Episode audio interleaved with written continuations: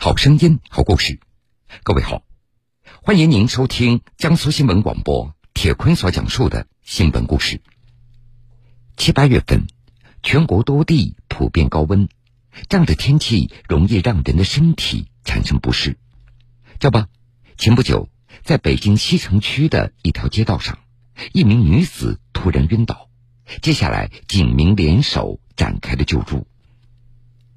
七月七号下午的三点四十分左右，北京西城区一处路面的公共场所视频画面显示，有两名女子一前一后向站在不远处的执勤民警程金玲跑了过去。那一天我正好赶上我值班，我在那个西巡幺幺洞岗上嗯执勤，忽然有一个女士着急忙慌的跑过来跟我说，那边有一个人晕倒了，啊我然后我就放下手头的工作，赶紧跑过去看看怎么回事儿。怎么了这是？这就是突然晕倒，可能脑梗或心梗。哦，打幺二零了吗？对，打完了。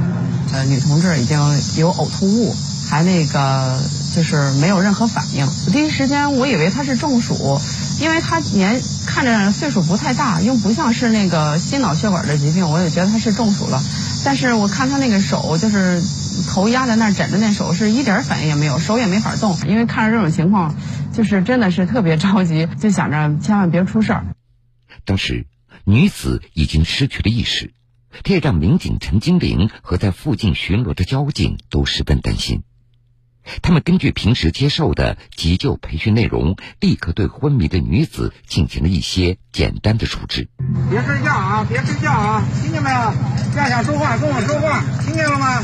不允许睡觉啊！哎，您好，我们刚才叫的幺二零，有一个女同志晕倒的那个，咱们幺二零到哪儿了？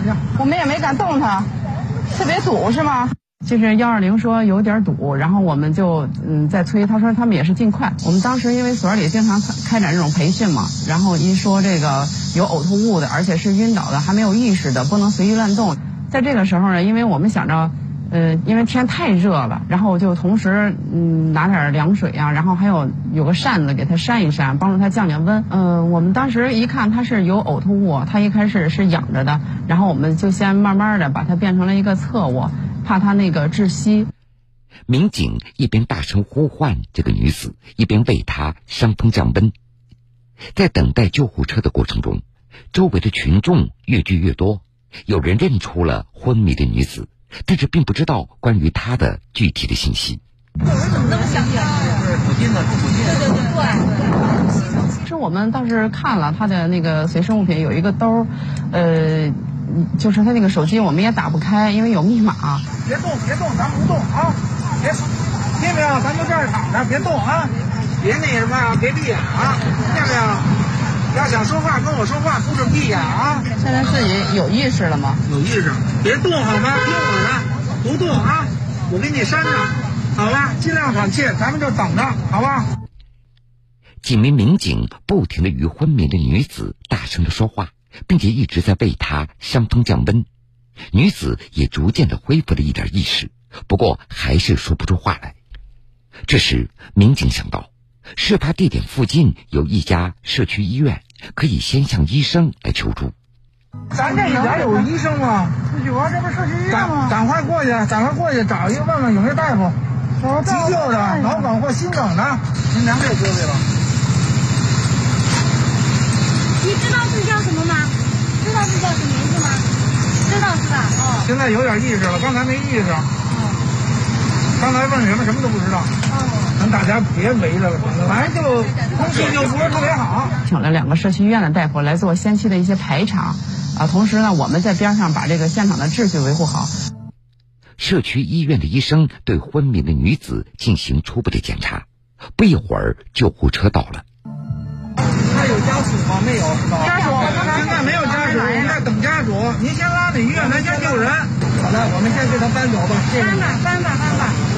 给他没事，给俺们量出好谢谢谢谢。慢慢的，慢慢的，我垫一下，垫一下，垫什么呀？垫一下，他说垫一下。然后我们就帮忙把那个呃那个倒地的那个女士抬上车，抬上那个救护车。呃，在这个时候，她好像恢复了一点意识。当时我还跟我说了一句话，她跟我说我我这个头有点空，我需要垫一下。然后正好我把她抬上去的时候，我就正好在她边上，然后就把那个包给她放在枕头，放在她那个头底下，他就说了一句谢谢。哎呀，我当时那个心啊就落就悬着的心就落地了，一想，哎，他恢复意识了，能说话了，然后就就就那个放心了。救护车说是送到最近的那个医院，然后我们就放心了。昏迷的女子经过救治，身体已无大碍。医生说，就是因为在等待救援的时候。民警呼唤、扇风等正确的处理方式，为抢救这名女子争取了时间。根据了解，为了在接到群众求助时能够更好的处置，一线民警都会接受相关的急救培训。北京市公安局西城分局扶绥靖派出所所长龚九春：根据群众的需求，对于日常容易出现的，比如像外伤、心肺复苏等这类事故。的现场的救助，基本一线的民警都会进行全面的培训，而且是这个经常经常进行反复的培训。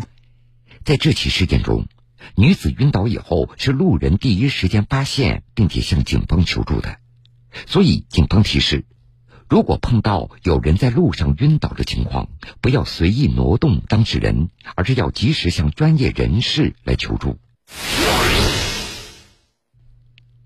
这两天。苏州一名外卖小哥靠着订单留言救了另外一名外卖小哥的视频，在网上引发网友极大的关注，而且还被人民日报、央视新闻等各大央媒而转发。广大网友也纷纷竖起大拇指，为这位外卖小哥的反应速度而点赞。那么，在这一段视频背后，有着怎样揪心而又暖心的救助经历呢？我们继续来听故事。最近这段时间，各地开始了蒸煮的模式，温度一直居高不下。八月一号，苏州外卖小哥张晨晨接到一个配送绿豆汤的订单，顾客在备注当中写下一句话，引起了他的注意。他说：“我感觉我在宿舍不行了，啊，我感觉他应该是中暑了。”然后我就买了过去，以后我到的地方就给他打电话。张晨晨赶到订单的地址。位于苏州工业园区红叶路的一处公寓，可是收货人的地址只有楼栋号，没有更加具体的信息。这一栋楼上大概有上百户的住户，无法确认具体的位置。张晨晨打了十五分钟的电话，一直处于无人接听的状态。后来我就着急了，我就怕他在里面出事嘛，然后我就报了警。因为订单上面它不显示全名，所以说我也没有办法打听那个全名。根据顾客姓杨的这个线索，张晨晨在公寓楼里继续的寻找。大楼保安告诉他，说整栋楼姓杨的住户有很多，无法迅速确认。这万幸的是，没过多久，这名顾客终于接了电话。他用虚弱的声音说道：“自己可能中暑了，并且告知自己的具体位置。”张晨晨赶紧跑上楼。可是不管怎么敲门，都是没有人回答。我要是不去问、不去敲门的话，我感觉他那个屋里面也没有空调，反正在屋子里面应该会出事情。十里吧，二十里？现在什么情况？刚才中暑了，现在感觉怎么样？现在好多了，好多了，没什么。很快，辖区楼峰派出所民警赶到现场，和张晨晨再次来到公寓门口，不停的敲门。房门终于打开了。一名男子虚弱的坐在床边。原来下单买绿豆汤的顾客名叫杨旭伟，他也是一名外卖小哥。根据杨旭伟的回忆，当天下午自己送完一单外卖以后，突然有了中暑的迹象，他就想回到宿舍休息一下，想着喝绿豆汤缓解缓解。没想到下单以后，他突然浑身无力，昏睡过去了。在那个外卖小哥打了十来个电话之后，我才反应过来。所以当时如果没有外卖小哥的话，如果当时真出事的话，那我可能就很麻烦，因为当时没有任何人知道。所以特别感谢外卖小哥，感谢民警同志。经过民警的应急救助，杨旭伟的身体有无大碍？根据楼峰派出所民警的介绍，这已经不是张晨晨第一次救人了。今年六月。他就曾经跳河救过一名女子。苏州外卖小哥张晨晨暖心救人的消息在网络上传播以后，受到各级媒体的广泛的关注，无数网友为他点赞。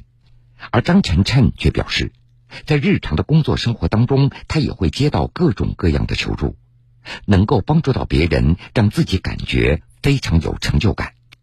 好事嘛，也不能说就单单去为了什么好做啊。遇到这种事情，我也觉得没有什么必要去怎么样嘛。好人嘛，还是毕竟比较多的，能帮一把是一把。目前，警方正在为张晨晨申报见义勇为奖励。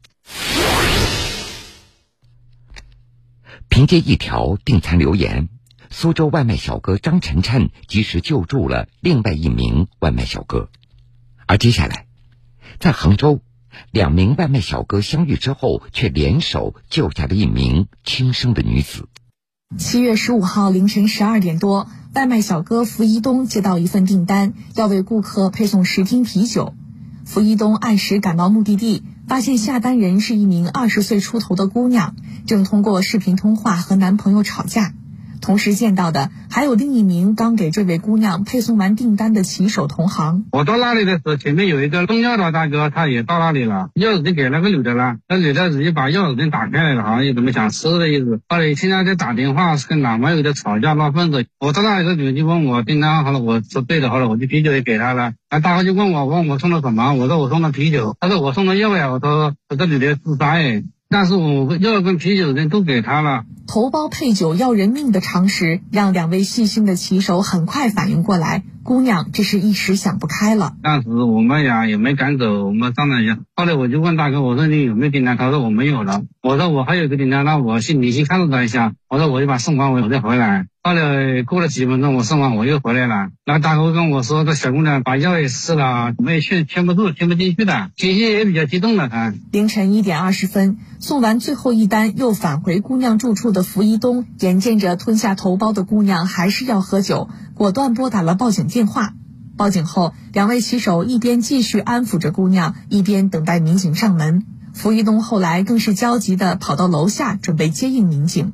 当晚值班的杭州市公安局西湖区分局北山派出所民警赵松涛回忆：“我在东湖指挥室接到这个警呢，因为是紧急警情啊，马上赶赴现场了，大概七分钟不到吧，就到现场了。当时看到报警的这个外卖小哥呢，正在女孩子这个家这个楼下等我们。他看到我们民警啊，看到我到了以后呢，马上把我引导到上面的，跟我说：‘那就在上面，就在上面啊。’付一东带着赵松涛一路小跑赶到了姑娘的房间，姑娘正坐在二楼的窗口和男朋友视频。通话中情绪异常激动，窗户也处于敞开状态。赵松涛一个箭步上前，立即关闭窗户，用身体挡住姑娘，以防不测。